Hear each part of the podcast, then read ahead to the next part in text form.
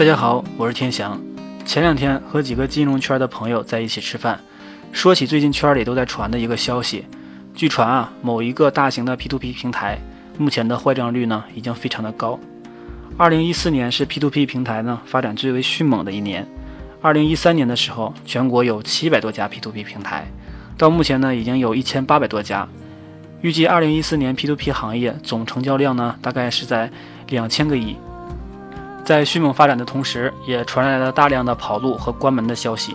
据统计，二零一四年全国出现提现困难或倒闭的 P2P 平台就有两百七十五家，与二零一三年七十六家问题平台相比呢，是大幅的增加。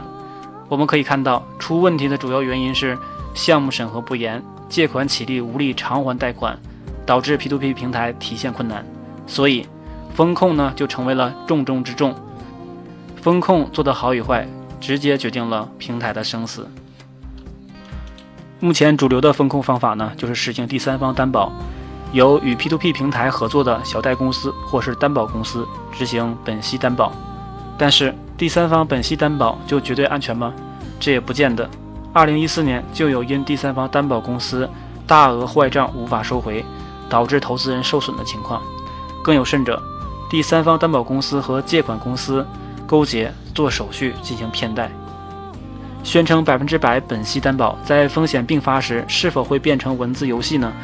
现在也有很多平台宣称去担保化，不为项目兜底，所以更为通用的方法就是足额抵押和第三方资金托管。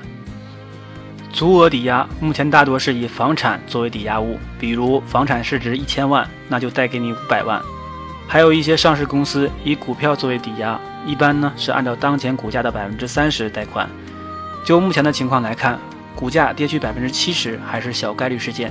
还有一些保理的项目，第三方资金托管就是投资人的钱不经过 P2P 平台，也不经过第三方担保机构，而是直接转到借款公司。但这里要注意一个概念：目前很多平台只是开通了第三方支付通道，但是并没有进行资金托管。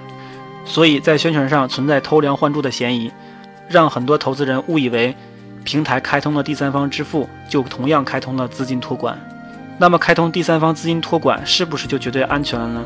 当然不是，还有一种极端的情况，就是平台与第三方机构合谋发布虚假项目。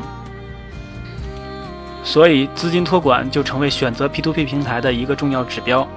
P2P 已经结束了拼爹的时代，在未来就要看平台的风控能力了。好了，我们在下期的节目中，天翔将会和大家聊一聊 P2P 的支付通道有什么玄机。